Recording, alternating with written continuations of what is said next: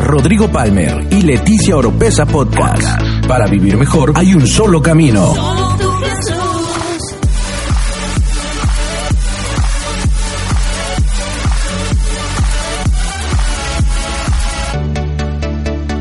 Escucha todas las semanas la clave para tener una mejor vida. Una mejor vida.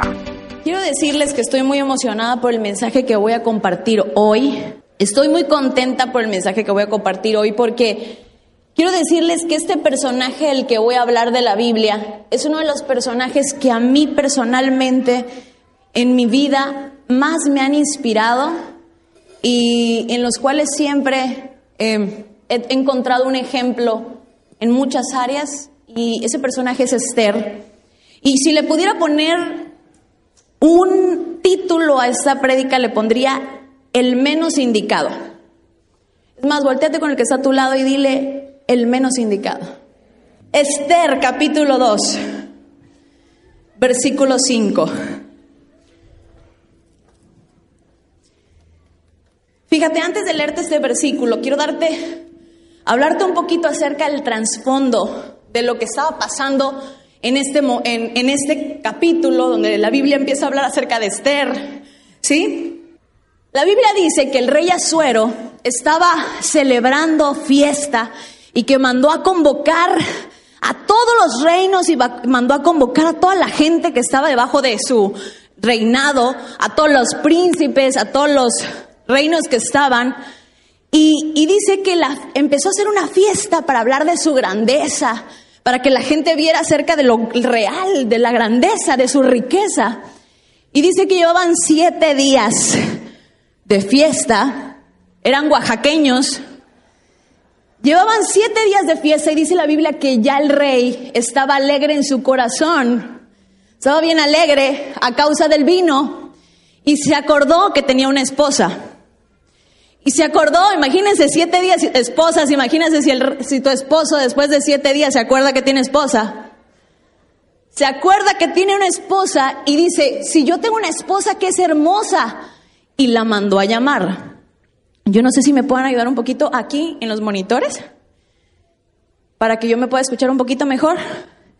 Y dice que la mandó a llamar y la esposa le contestó, su esposa se llamaba Basti, le dijo que no iba a ir delante del rey.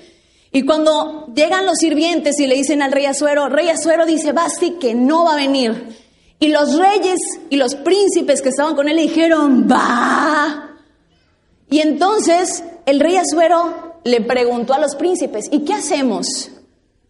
Le dice, si tú le permites a esta mujer que haga lo que ella quiere, entonces todas las mujeres del reino se van a, burlar de nosotros y van a hacer lo que quieran con sus maridos.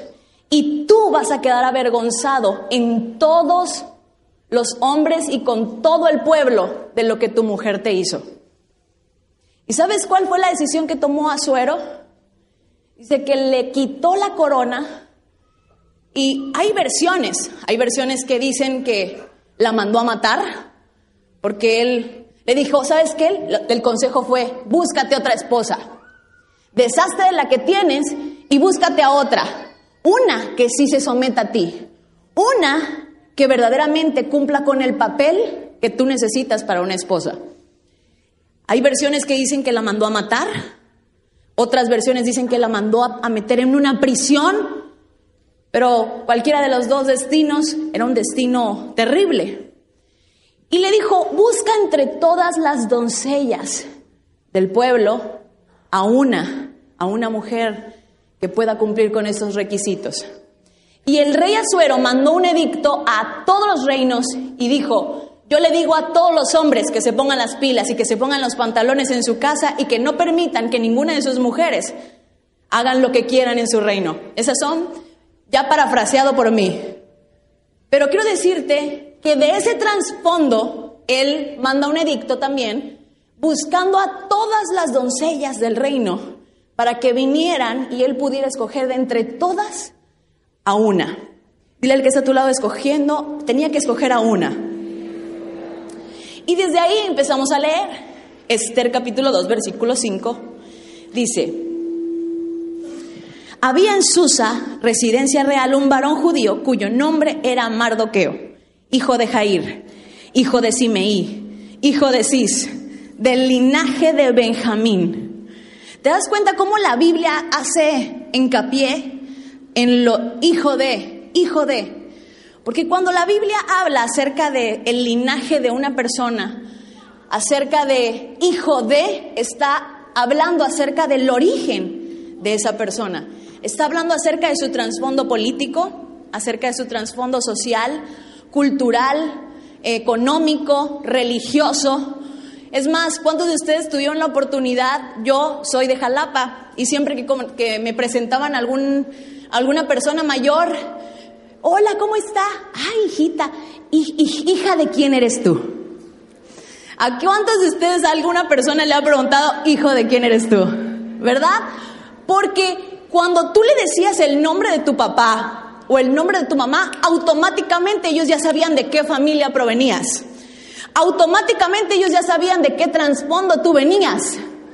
Si tú provenías de una familia que era una familia, hacían, oh, sí, lo conozco, claro que sí, un buen hombre tu papá. Y si provenías de una familia que no era tan conocido o no conocido, sino venía del bajo mundo. Oh, sí lo conozco a tu papá, claro que no, ¿quién no lo va a conocer? Y sabes, automáticamente, cuando tú decías, hijo de quién tú eres, y cuando lo dices todavía, se te pone un letrero aquí, ¿verdad? Que vas a hacer como lo que hizo tu papá. Automáticamente la gente que te conoce así, automáticamente están esperando que tú hagas lo mismo que hizo tu familia. Si tu familia fue una familia de renombre o una persona que hizo, que hizo algo especial, están esperando que tú hagas eso especial. Y si también hizo algo malo, también están esperando que tú hagas eso malo. Y dicen, hijo de tigre, pintito, ¿Cuántos lo han escuchado? Fíjate, entonces la Biblia a la siempre ustedes se van a encontrar que empieza a hablar. Es más, si ustedes leen Mateo, ustedes se van a dar cuenta que también habla de la genealogía de Jesús. Cada vez que la Biblia habla acerca de un hombre de Dios o, o quiere hablar acerca de un personaje, empieza a hablar acerca de su descendencia, o sea, de su genealogía.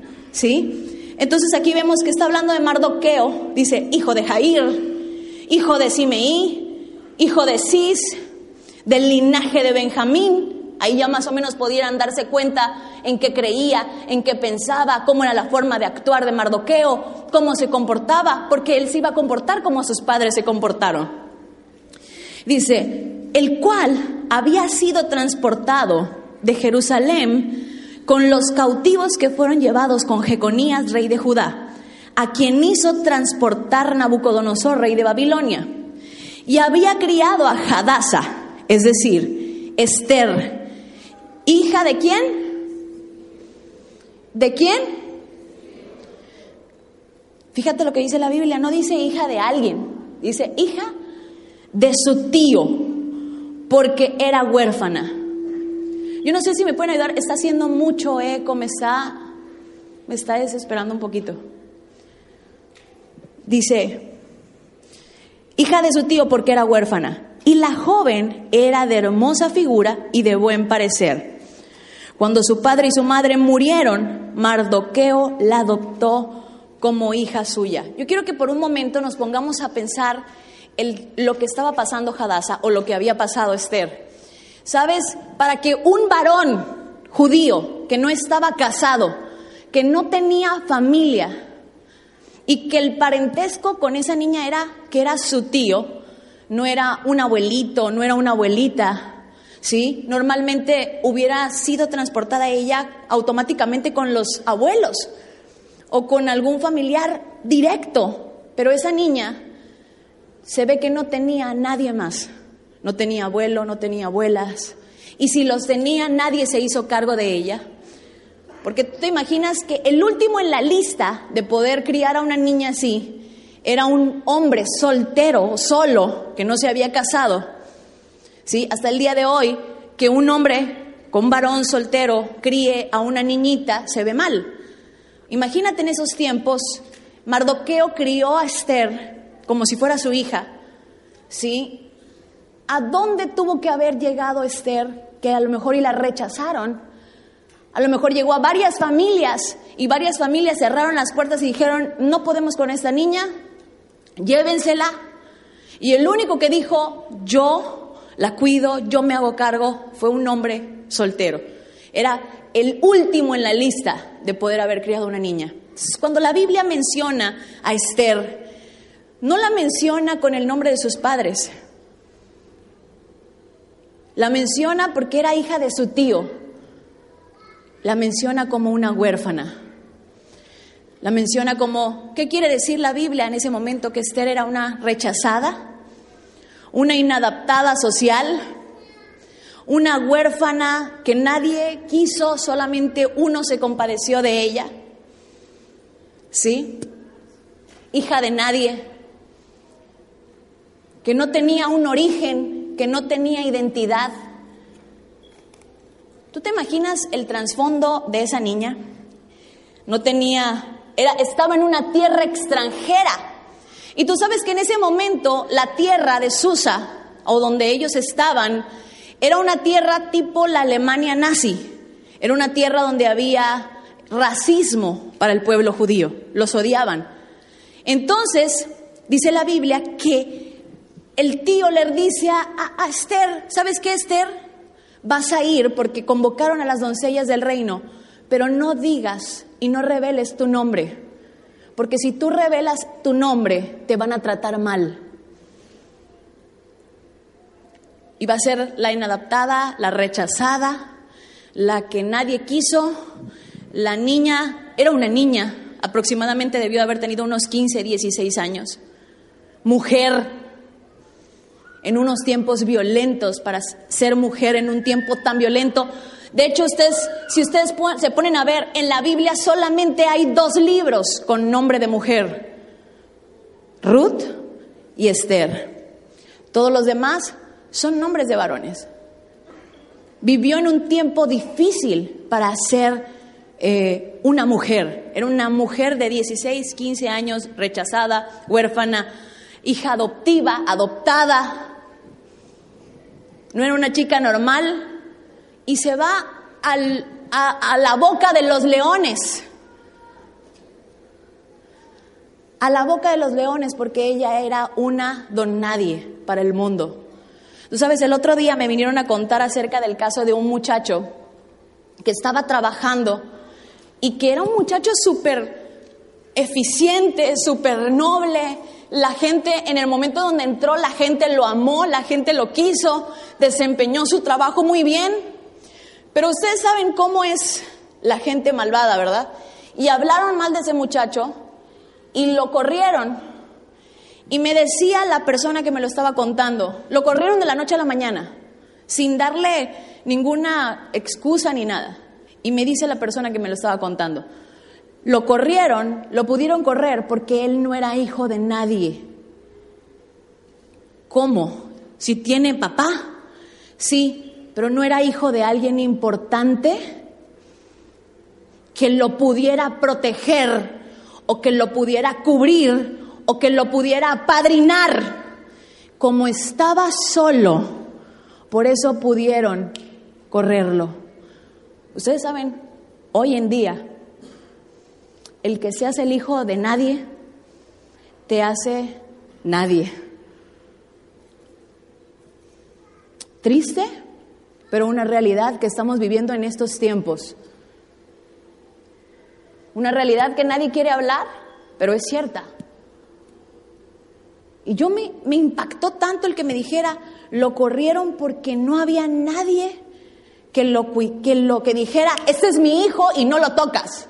Porque no había alguien importante que dijera con poder para que nadie pudiera meterse con su hijo, como era hijo de nadie.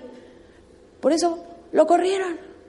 Hoy mismo lo estamos viendo. Imagínate la situación en la que se encontró Esther cuando llegó al palacio como una inadaptada social.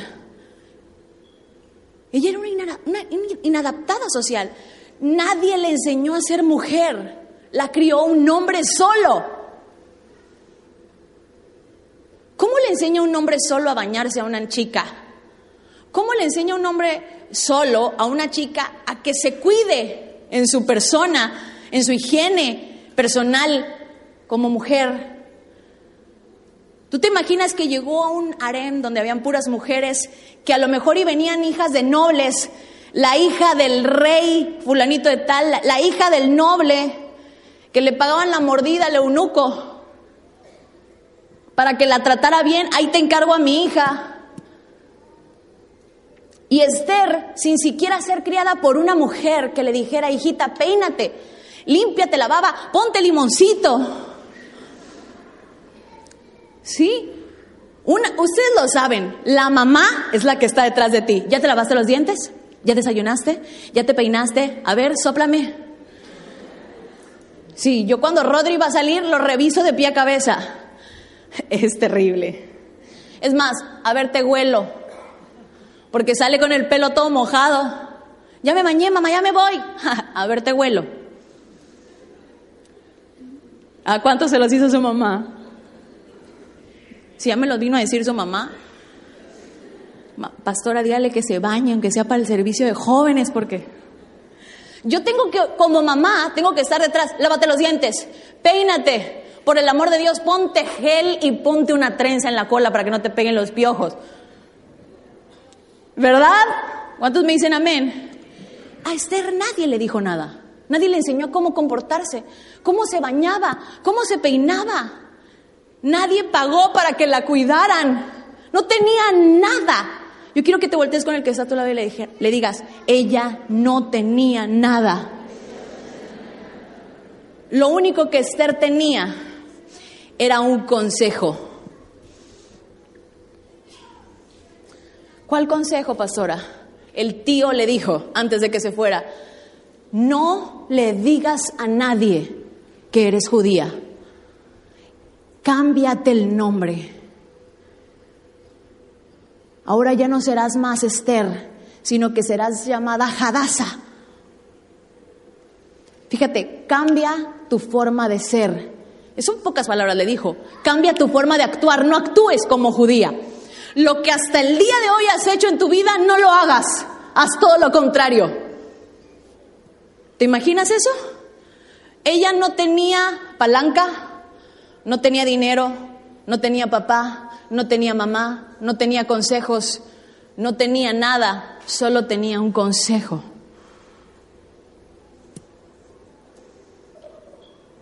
¿Qué has hecho con los consejos que has tenido en tu vida? Lo único que ella tenía fue una palabra de consejo que le dio un tío.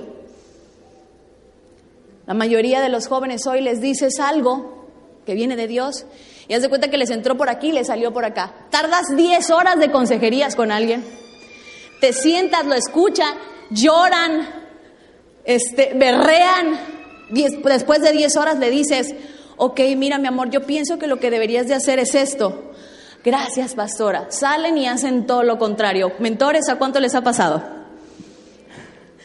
La pregunta aquí es, ¿qué haces con los consejos que hoy te dan? ¿Qué haces con los consejos que te dan tus padres? ¿Qué haces con los consejos que te da tu mentor o un líder? ¿Sabes? Muchas veces como jóvenes decimos, a mí no me va a pasar. Yo soy más bonita que mi mamá. Yo soy más inteligente que mi papá. Yo soy, yo sé lo que yo a mí no me va a pasar lo mismo que le pasó a mi mamá. Como jóvenes, la mayoría de las veces pensamos que el consejo que nos están dando, nos los están dando porque no saben la situación que estamos viviendo. Pero Esther no se puso a pensar si su tío tenía razón o no tenía razón. Ella dijo, lo único que yo tengo, lo único que yo me llevo es un consejo. Y si yo quiero ser sabia, voy a abrazar este consejo, porque este consejo va a ser el que me va a salvar la vida. Dile al que está a tu lado, ¿qué haces con los consejos que hoy te dan en tu vida? Y entonces Quiero contarte, ¿cuántos alguna vez en su vida se han sentido que no son nadie? ¿Cuántos alguna vez, no me levanté la mano, eso guárdenselo para ustedes? ¿Cuántos alguna vez en su vida te has sentido que, que a lo mejor si hubieras tenido una palanca de alguien o si alguien te hubiera ayudado, a lo mejor hubieras podido llegar más lejos? Te quiero contar algo. Fíjate que cuando yo estaba en la universidad, eh, el pastor Rodrigo vio en la universidad que había un concurso que se llamaba Señorita Juventud. Era el equivalente en ese momento a lo que era Señorita Injudet. Era uno de los concursos, yo creo que el segundo concurso más importante del Estado después de la Flor. Y el pastor Rodrigo vio el premio, eran 30 mil pesos en ese entonces, y me inscribió. Y entonces llegó y me dijo a mi salón y me dijo, Leti, ya te metí en el concurso, necesitamos los 30 mil pesos. Y yo le dije, no, Rodrigo, ¿cómo crees? Yo no, no quiero, aparte tienes que hablar en público. Odiaba hablar en público, quiero decírtelo. Y, él me dijo, no, ya te inscribí y no te puedes echar para atrás. Me acuerdo que llegué a ese concurso y habían hijas de tal persona, de renombre, hija de no sé quién, hija de no sé, de fulanito de tal. Y, y empezaron a decir los renombres que tenía cada muchacha y yo sentada diciéndole al pastor Rodrigo, que en ese momento no era pastor, me voy a salir de este concurso. Yo no tengo nada que hacer aquí. Yo no soy hija de alguien importante. Yo me recuerdo que nos llevaron a un hotel y eh, en ese hotel las mamás de esas muchachas llegaban al hotel con, con gente que les hiciera las uñas, con gente que les hiciera los pies a las chicas, llegaban estilistas a peinarlas para cada entrevista y yo con mi plancha de pelo, la plancha de la casa. Ni siquiera era una plancha de pelo verdadera. En ese entonces, para tener una plancha de pelo, pues era algo casi imposible. Y yo me planchaba el pelo con la plancha de la casa de mi mamá, donde planchaba la ropa.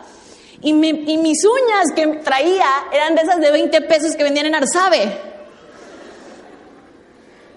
Las mamás llegaban al, al, al hotel y haz de cuenta que había una chica que la mamá llegaba desde la mañanita y ella se servía en el buffet porque iba a comer la chica y la mamá le gritaba el plato y le decía no y le traía su dieta especial. Yo me acuerdo, yo, a mí ni me pelaron. Nunca se paró mi mamá por ahí. Jamás. El único que me iba a apoyar era el pastor Rodrigo, con su pancarta de... Más le valía, lo mínimo. Yo me recuerdo que fue algo muy difícil para mí, porque sus mamás fueron terribles conmigo. Yo me acuerdo que yo siempre fui de piel como que me golpeaba bastantito y me salió un moretón, y esa vez yo tenía un vestido, eh, que íbamos a ir a la televisión, traía un vestido y se notaba mi, mi, mi moretón, y una de las chicas a la que la mamá siempre estaba así, que lo que va a comer, y que no sé qué, y con la señorita que le hacía las uñas, ¿sí? de ese tipo de mamás, ya se las imaginarán, me dijo, yo te presto un vestido de los míos, póntelo. Y yo le dije, ah, no, ¿cómo crees? Sí, yo te lo presto. Me lo prestó, y la mamá me insultó enfrente de todo el mundo que por qué traía yo el vestido de su hija. Para que tú sepas más o menos cómo se mueve las mujeres en ese tipo de, de lugares. La hija, y yo lo puedo decir, la hija era una bella persona, ella nunca tuvo ningún problema, la peor era la mamá. ¿Cuántos en algún momento te... ¿Sabes qué me sentí en ese momento? Me sentí la hija de nadie. No tenía una mamá que me defendiera como ella tenía a su mamá. No tenía ni a, ni a mi papá, ni a mi mamá, ni nadie. Me acuerdo que mi vestido, nos dijeron, un vestido sencillo. Para mí sencillo es sencillo. Si me dices, échate la, escarcha, me la echo, pero si me dice sencillo, es sencillo. Y yo no tenía muchos vestidos, así que agarré el vestido de mi hermana, me fui con la costurera y le mandé a meter. 30 pesos me cobró por meterle. Nunca se me va a olvidar. El vestido no tenía, imagínate, ilógico para mí, no tenía ni una piedra. A lo mejor tenía un prendedor aquí. Era palo de rosa, sencillo. Cuando llegué, las muchachas traían vestidos, pero tops cubiertos de piedras. Así, top aquí, enseñando la panza, enseñando la pierna, enseñando todo. Y yo no estaba enseñando nada. Ni quería tampoco enseñar nada. Pero, pero se echaron toda la escarcha que se encontraron en el camino, se la fueron echando. Me acuerdo que uno de los estilistas que las arreglaba ella, yo siempre empecé a sentarme con los estilistas, empecé a llevarme con ellos, hola, ¿cómo están? Ay, ¿cómo la maquillas? Y empezó a sacarle plática a la gente, ¿no? Normal. Y le caí bien al estilista. De repente me retocaba, me hacía algo, ¿no? Y cuando le dije, es que mi vestido es un poquito sencillo. Ah, sí, está bien. Cuando vio mi vestido, que era literal, sencillo, como no te lo puedes imaginar, me dijo, niña, me hubieras dicho que ese vestido era así y yo te hubiera prestado uno de mis vestidos, porque se ve que le caí bien. Agarró una de las sombreras que tenía de uno de los vestidos y me metió la mano y me puso la hombrera así como para levantar algo, a ver si pudiera yo enseñar algo, ¿no? Por lo menos. Me acuerdo que me puso un poco nerviosa el día del concurso cuando llegó la, la, mujer más nefasta que ustedes pudieran encontrar en ese tipo de, de concursos. Siempre se portó muy mal con todas y con una servidora peor. Y me dijo, Leti, no te preocupes. La verdad es que yo no me había dado cuenta de que mi vestido era tan sencillo hasta que ella me lo dijo. Y me dijo, no te preocupes, no te estreses, todavía puedes ganar. He visto muchachas ganar con vestidos cortos. Yo dije, o sea, sí está muy feo mi vestido. Luego ahí me cayó el 20 antes de salir. Vi mis uñas de 20 pesos de arzabe. Vi mi maquillaje que me lo había hecho yo. Y luego las vi a ellas con sus mamás y todo el séquito y dije, ya valí. Te odio, Rodrigo. y al único, la única porra que yo llevaba era él. Y en eso me acuerdo que salí, me acuerdo en shock, me salí y teníamos que dar un discurso en ese lugar. Y me acuerdo que me quedé y todos se me quedaron viendo justo como ustedes se me están viendo ahorita. Pero peor, porque todas las porras eran de todas las demás. Entonces yo no sé por qué odian las otras porras a las demás chicas. Entonces me paré y empiezo a decir mi discurso y se me olvida lo que tenía que decir. ¿Y qué creen que empezó a pasar? La gente empezó a hacer.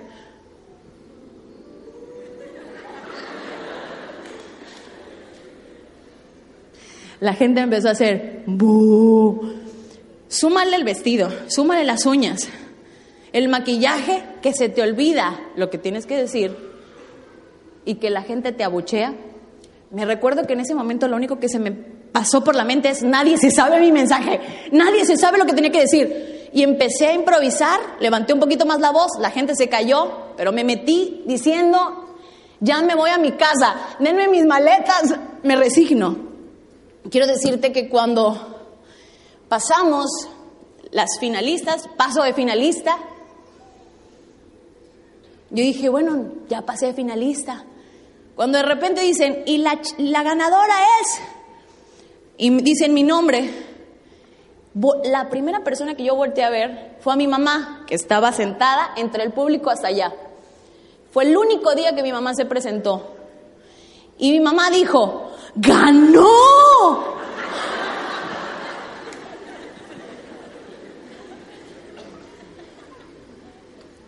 Ahora te quiero decir cuál fue el trasfondo de, esa ganada de concurso.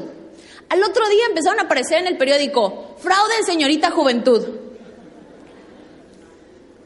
Y dijeron que yo había comprado al, al jurado. No tenía ni para comprarme unas uñas buenas. Cabe mencionar, no iba a poder comprar al jurado.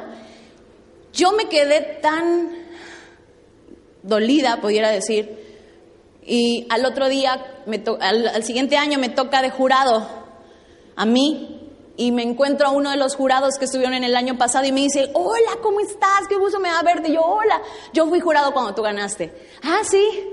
Y me dice, ¿y, ¿y qué? ¿Te vas a aventar para la flor? ¿Te vas a aventar para señorita Tabasco? Ni loca, yo nunca me voy a aventar para ningún concurso. Jamás, los odié, fue lo peor que me pudo haber pasado haber ganado. Y me dice, ¿por qué? Y ya le empecé a contar, salió en el periódico esto, lo otro. Me dice, ¿quieres saber cuál fue la, la realidad del por qué ganaste? Y le digo, sí. Bueno, la realidad es que la hija de fulanito de tal había comprado la mitad del jurado. Y la hija de fulanito de tal había comprado a la otra mitad del jurado. Y ellos lo sabían. Entonces cuando pasaba la chica uno, que el jurado contrario le ponía cero. Y cuando pasaba la chica, la que le iban, le ponían diez. Y cuando pasaba la otra chica, la hija de fulanito de tal, le ponían cero y así fue. Y yo pasé y les caí bien a los dos. Dijeron, esta nunca va a ganar la pobre. Vestido feo, habló re mal. Y dijeron, pues ocho, ¿no? Pero lo pusieron los dos equipos.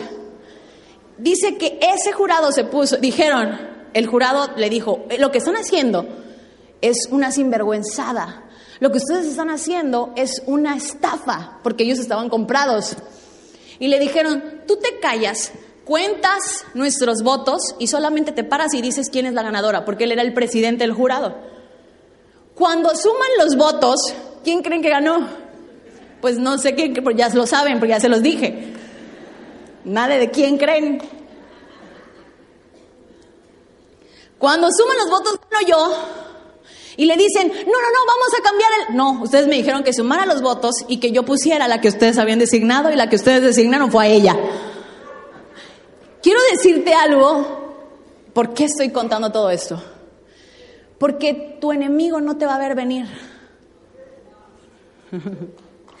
La cualidad número uno que Dios va a buscar en la persona que va a poner a cumplir el propósito de Dios es que no va a ser a lo mejor ni el mejor cantante, no va a ser a lo mejor el mejor predicador.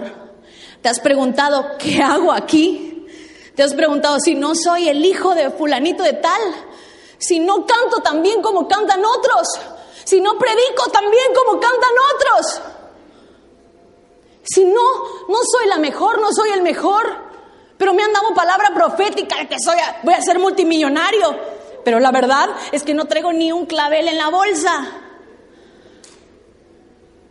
Yo no sé cuántos se han sentido así alguna vez, pero quiero decirte que hay una cualidad de Dios y es que Él va a buscar a los que no eran. Él va a buscar a los inadaptados. Él va a buscar a los rechazados, a los hijos de nadie tal vez. Porque cuando Él los pone, es más, cuando Dios te va a introducir en tu propósito y te va a introducir en tu llamado, tu enemigo nunca te va a ver venir. Dice la Biblia, de lo vil y menospreciado, yo te levanté para avergonzar a aquellos que se creían sabios. ¿A qué te quiero llegar? ¿A qué quiero llegar con todo esto? A lo mejor y tú me dices, pastora, no tengo los mejores talentos. No soy el hijo de alguien importante. No tengo la palanca del mundo. No tengo dinero. No vengo de una familia poderosa. No soy la mejor cantante. No soy el mejor predicador. Pero quiero decirte que si tienes una palabra de parte de Dios, no importa, no importa lo atrás que tú creas que estás de los demás, porque Dios siempre va a hacer que tus mismos enemigos abran las puertas para que tú entres a tu propósito y a tu llamado. La característica número uno que va a tener una persona que Dios puso es que no va a parecer que esa persona sea la indicada. Todo el mundo se va a preguntar, ¿ese? Pero si ni habla bien. Ese, pero si era tartamudo. Ese, pero si era el hijo del carpintero. Yo no sé si le estoy hablando a alguien aquí, pero te quiero decir, no importa cuál sea tu trasfondo político, social, económico, lo único que importa es la palabra que Dios ha depositado en ti, la palabra que Dios ha soltado para tu vida. A lo mejor y mucha gente, nadie ha creído en ti, ni tu propia familia. Mi mamá dijo, ganó.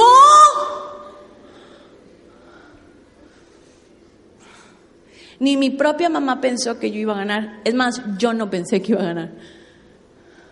Ni los jurados pensaron que yo iba a ganar. A lo mejor nadie da un peso por ti. A lo mejor nadie piensa que vas a poder llegar a algo. A lo mejor eres el peor estudiante de la clase, no sé. Pero quiero decirte, si Dios te escogió y si Dios te puso en un lugar, no importa cuál sea tu circunstancia, no importa lo que la gente pueda decir de ti, Dios va a usar a tus mismos enemigos para que puedan abrirte las puertas y tú puedas entrar. Esther, Dios la introdujo en el palacio. Nadie, Esther, yo te aseguro que no era un problema para todas esas muchachas hijas de alguien.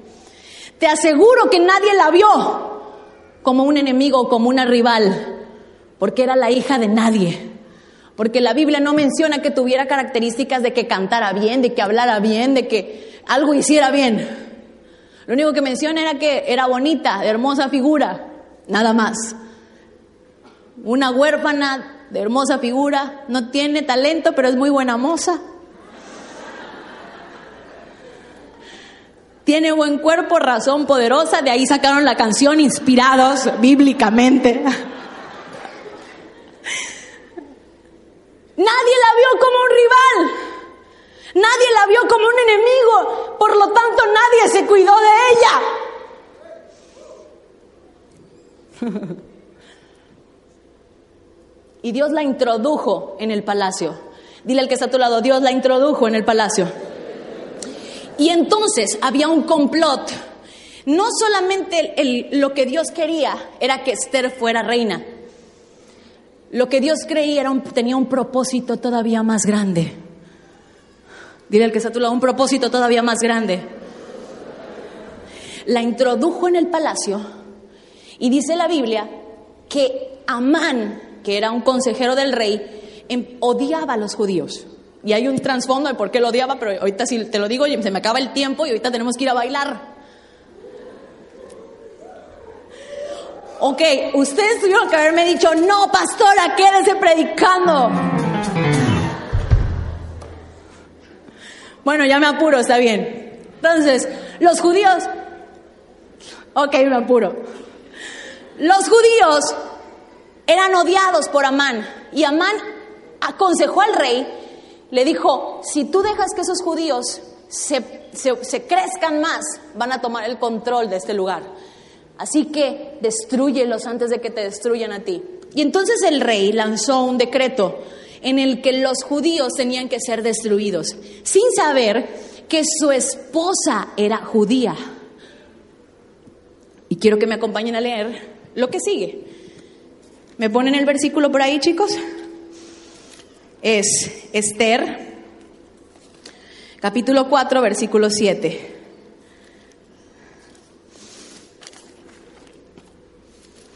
Dice, y Mardoqueo le declaró todo lo que le había acontecido. Le mandó una carta a Esther diciendo que los judíos iban a ser asesinados, que el rey había lanzado un decreto para matar a los judíos y él dijo, la única que me puede ayudar es Esther porque Dios la metió en el palacio. Ella no ganó un concurso de belleza solamente para ver, ser la mejor o la más bonita. Ella ganó con un propósito. Entonces Mardoqueo se dio cuenta de ese propósito y le envió una carta y le dijo,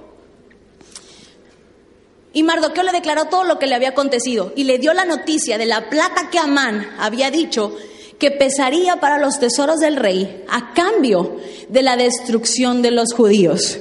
Le dio también la copa del decreto que había sido dado en Susa para que fuesen destruidos, a fin de que le mostrase Esther y se lo declarase, y le encargara que fuese ante el rey a suplicarle y a interceder delante de él por su pueblo.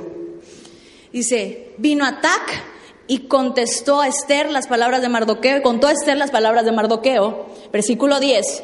Entonces Esther dijo a Atac que le dijese a Mardoqueo, todos los siervos del rey y el pueblo de las provincias del rey saben que cualquier hombre o mujer que entra en el patio interior para ver al rey sin ser llamado, una sola ley hay respecto a él, ha de morir salvo a quien el rey extendiera el cetro de oro, el cual vivirá, y yo no he sido llamada para ver al rey estos 30 días. ¿Qué le estaba diciendo Esther aquí? Yo no soy la indicada. Yo ni, mi esposo ni siquiera me ha llamado a que yo lo vea en estos 30 días. Si yo me llego a meter a donde él está, me va a matar. Porque el trasfondo del que venía, ¿se acuerdan que les conté? tenía una esposa rebelde a la que o la había matado o la había metido, metido en una cárcel porque se le rebeló y porque lo hizo enfrente de todo el mundo. Quiero decirte, estaba el rey con todos los príncipes de la región y lo que le estaba pidiendo a Mardoqueo es que hiciera exactamente lo mismo que hizo su esposa pasada que se rebelara en contra del rey delante de todo el mundo y expusiera que él no tenía autoridad sobre su esposa y que la esposa iba a hacer lo que se le pegaba la gana. Eso es lo que le estaba mandando a hacer su tío a Esther, a lo cual Esther le contestó, yo no soy la indicada. Debe de haber alguien que pueda hacer lo que tú me estás pidiendo, pero yo no. Yo quiero recordarte que yo soy una huérfana que con trabajo llegué a ser reina. Y llegué a ser reina porque me gané la gracia del eunuco del rey. Y el eunuco del rey la aconsejó, mira, vístete así, al rey le gusta que te vistas así, peínate así, al rey le gusta que te peines así. Por eso llegó a ser reina. Esther no había podido ver el propósito de Dios en ella. Y quiero decirte lo que le contesta Mardoqueo. Sigue leyendo conmigo. Versículo 13. Dice, entonces dijo Mardoqueo que respondiese en no pienses que escaparás en la casa del rey más que cualquier otro judío, porque si callas absolutamente en este tiempo, respiro y liberación vendrá de alguna otra parte para los judíos. Mas tú y la casa de tu padre pereceréis. Y quién sabe si para esta hora has llegado al reino. A ver, a ver, a ver. Hay algo que no me cuadra. ¿Cómo si no tenía padre? No tenía casa. Es más, ya habían perecido, ya se habían muerto. Le dice, no pienses que tú te vas a librar de la muerte si no vas. Dice, tú vas a aparecer, y no nada más tú, sino la casa de tu padre. ¿Cuál casa de su padre si ya estaba muerto? Le estaba hablando de su trasfondo. ¿Te acuerdas que al principio les, estaba yo, les dije que cuando la Biblia mencionó Esther, hija de su tío, porque era huérfana, estaba hablando de su trasfondo emocional, de su trasfondo espiritual, de su trasfondo económico, de su trasfondo social? Mardoqueo le estaba hablando, tú y tus inseguridades van a perecer. Tú y tu pasado, tú y tus excusas, tú y tu orfandad de la cual no has salido y no te has dado cuenta que eres reina. Hay muchas veces que nosotros le ponemos excusas a Dios. Señor, no puedo cumplir tu voluntad porque no hablo bien. Tengo miedo. No puedo cumplir porque me abusaron. Porque no puedo perdonar porque me han herido tanto. Y siempre le ponemos excusas a Dios, como Esther le puso. Y le dijo, tú y tus excusas van a perecer. Pero quiero decirte que Dios va a levantar a alguien más que lo haga si no lo quieres hacer tú. Es que le estaba diciendo, ya deja de poner excusas en tu vida por lo cual no puedes cumplir el propósito y la voluntad de Dios.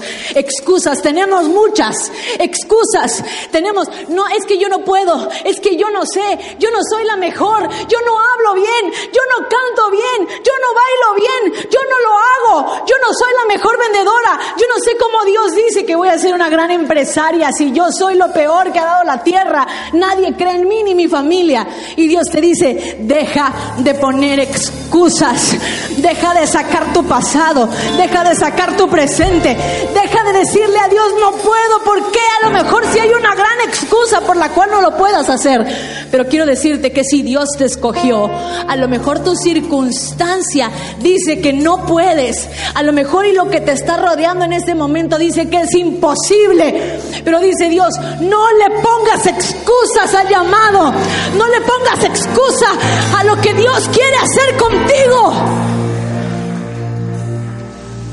Y cuando estaba yo leyendo esto, me recordé de este futbolista. ¿Cómo se llama? Messi. ¿Cuántos se recuerdan de Messi? Todos los hombres me dicen, Messi era un niñito enano y tenía un sueño, ser el mejor futbolista del mundo. Pero tenía la imposibilidad más grande, era enano y tenía un problema con sus rodillas. Nadie creía en él, ni su familia.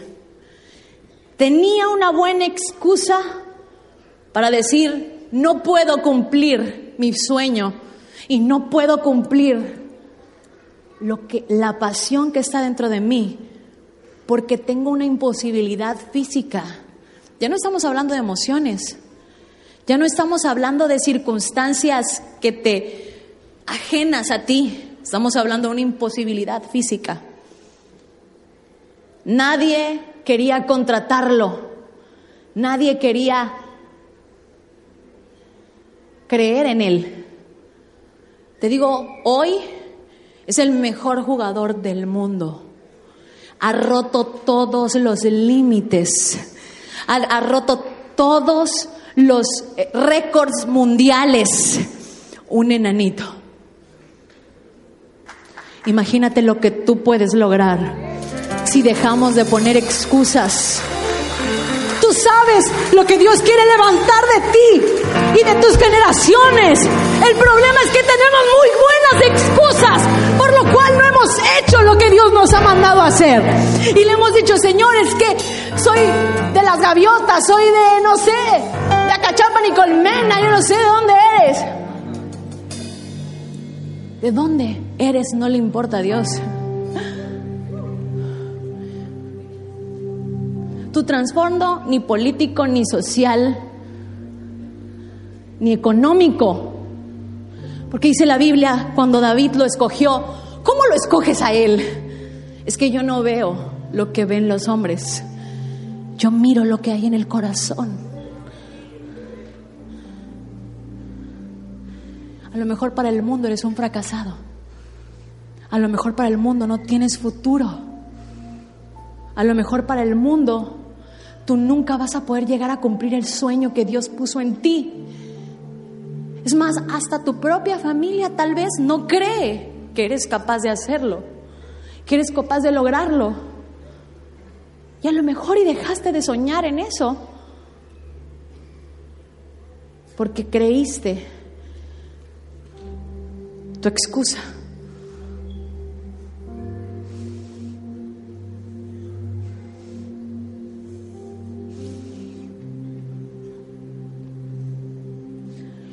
Y hoy Dios me dijo, no se trata de lo que puedas hacer, se trata de quién tú crees que eres.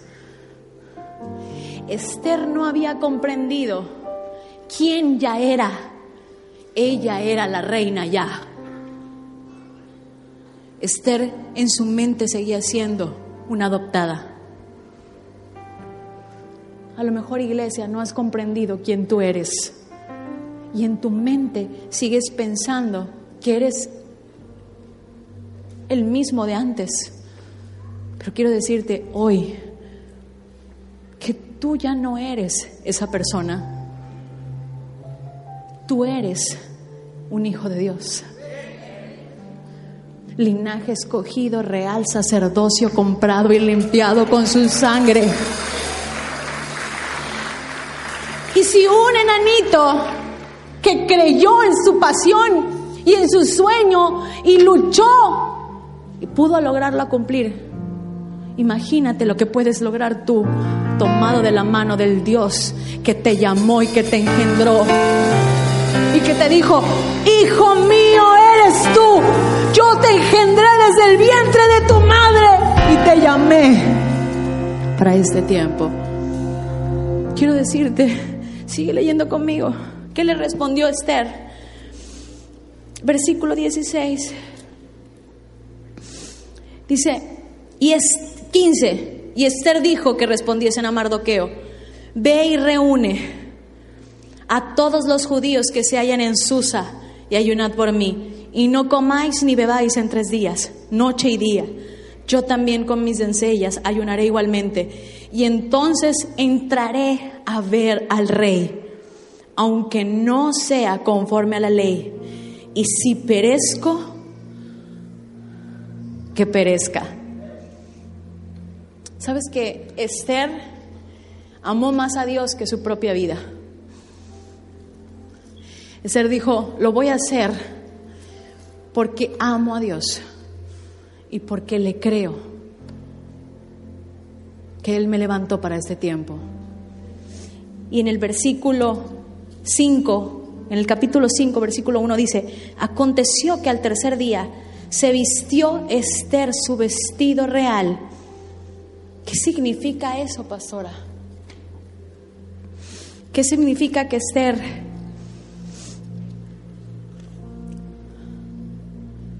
se haya vestido de su vestido real? Significa tomó su asignación. Quiero decirte, maduró en ese momento. Ella dijo, yo soy la reina. Maduró y tomó la posición que Dios le había dado. Y lo creyó. Tomar tu vestido real es decirle a Dios, yo voy a ir, lo voy a hacer, que al final del camino es lo único que Dios necesita de ti y de mí. No necesita ni que seas el más talentoso, ni que seas la más bonita, ni que seas el más poderoso o que seas el más rico. Lo único que necesita Dios de ti es alguien que le diga, voy a ir. Yo voy a ir. Te creo hasta... Y si perezco, que perezca. Si se burlan de mí, que se burlen de mí. Si quedo en ridículo, que quede en ridículo. Pero voy a hacer lo que tú escogiste para mí. Porque si no lo hago yo, alguien más se va a levantar y lo va a hacer. Y yo los voy a ver y voy a decir, yo era la que tuve que haber hecho lo que está haciendo esa persona. Dios quiere que seas tú el que te pongas el vestido real y que le diga Señor, yo lo voy a hacer. Voy a dejar atrás las limitaciones y sabes que ponerte el vestido real también es, no te estoy diciendo, no te estoy hablando de mediocridad. Ponerte el vestido real significa, si Dios me llamó a ser un predicador, entonces voy a orar, voy a ayunar, me voy a preparar, voy a estudiar, voy a ser el mejor, lo voy a ensayar. Voy a ponerme el propósito de ser el mejor porque Dios decidió que yo lo voy a hacer. Eso es ponerte el vestido real no quedarte de brazos cruzados. Esther se pudo haber quedado de brazos cruzados. Bueno, cuando venga el rey a verme, voy a hablar con él. Cuando él venga a mis aposentos, le voy a coquetear como nunca antes. Ella no se quedó sentada esperando que el rey llegara. Ella hizo lo que tenía que hacer. Se puso su vestido real, es decir, se preparó para el propósito que tenía que cumplir. Hay gente sentada esperando que le lleguen las oportunidades. Un día va a llegar el éxito a mi puerta y va a tocar mi puerta. No, tú tienes que ir y abrir la puerta del éxito a patadas, si es necesario. Eso es ponerte el vestido real, creer quién tú eres y hacerte las oportunidades. No dejes que las oportunidades se te pasen enfrente y tú te quedes sentado en tu habitación esperando a que un día llegue. Prepárate, sé el mejor, sé el mejor. Si Dios te llamó a ser un empresario, prepárate, estudia, siembra, créele a Dios. Si Dios te llamó a ser una danzarina, un, a, bailar, pues entonces es la mejor prepárate. Si Dios te llamó a la alabanza, prepárate. Dile al que está a tu lado, prepárate. Si Dios te llamó a la política, prepárate y sé el mejor. Pero no te quedes sentado esperando a que alguien toque a la puerta. Tú tienes que creer quién tú eres. Eso es creer. La fe más acción. Si yo sé quién soy, entonces, si yo sé a dónde voy, entonces no puedo ir con vestiduras de huérfana. Pastora, ¿por qué se viste así? Si es un servicio de jóvenes, me visto así porque yo sé quién soy y sé a dónde voy. Y nadie me va a decir cómo tengo que hacerlo. Vístete como tú quién crees, como tú crees. ¿Quién eres tú? Si tú crees que eres un empresario, vístete como un empresario. Si tú crees que eres un político, vístete como un político, pero un político correcto, honrado. Pastora está enojada. No, así soy yo.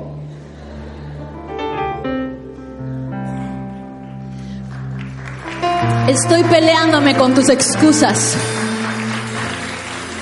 Estoy diciéndote, es tiempo de madurar. Es tiempo de madurar, pastora, pero estoy chiquito. Madura. La madurez no tiene que ver con la edad. La madurez tiene que ver con la responsabilidad con la que tú afrontas las situaciones que se te presentan día a día. Conozco gente de 60 años que son los más inmaduros conozco gente de 17 que son lo más maduro que he visto. La madurez no tiene que ver con la edad. Madura. Deja atrás el pasado. Cree tu presente. ¿Y cuál es mi presente, pastora? No tu circunstancia. Es lo que Dios está diciendo de ti hoy. Esa es mi verdad. Esa es mi verdad, la que yo abrazo con todas mis fuerzas.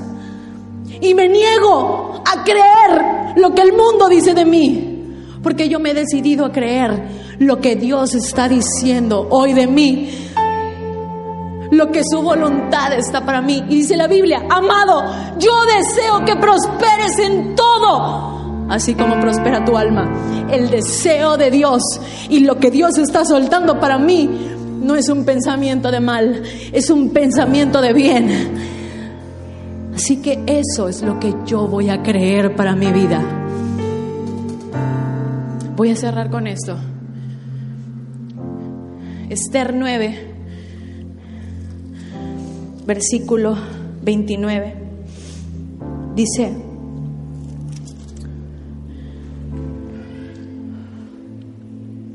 y la reina Esther, ¿me pueden ayudar a leerlo a la cuenta de tres? Uno, dos, tres.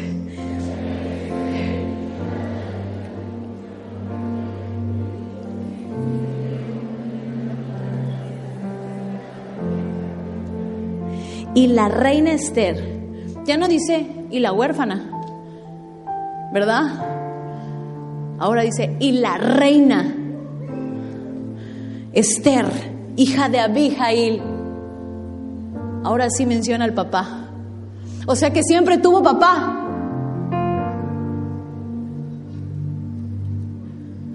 ¿Por qué la Biblia no lo mencionaba? Porque ella se sentía huérfana. Por eso la Biblia la mencionaba como huérfana, porque así se sentía ella, huérfana. sola, adoptada. Cuando ella encontró su identidad y la encontró en Dios, no en ningún hombre. Entonces la Biblia dijo, Esther, hija de Abigail. ¿Y sabes qué significa la palabra Abigail? El nombre. Significa Dios es mi fuerza. Es más, mi Padre es mi fuerza. Significa mi Padre es mi fuerza.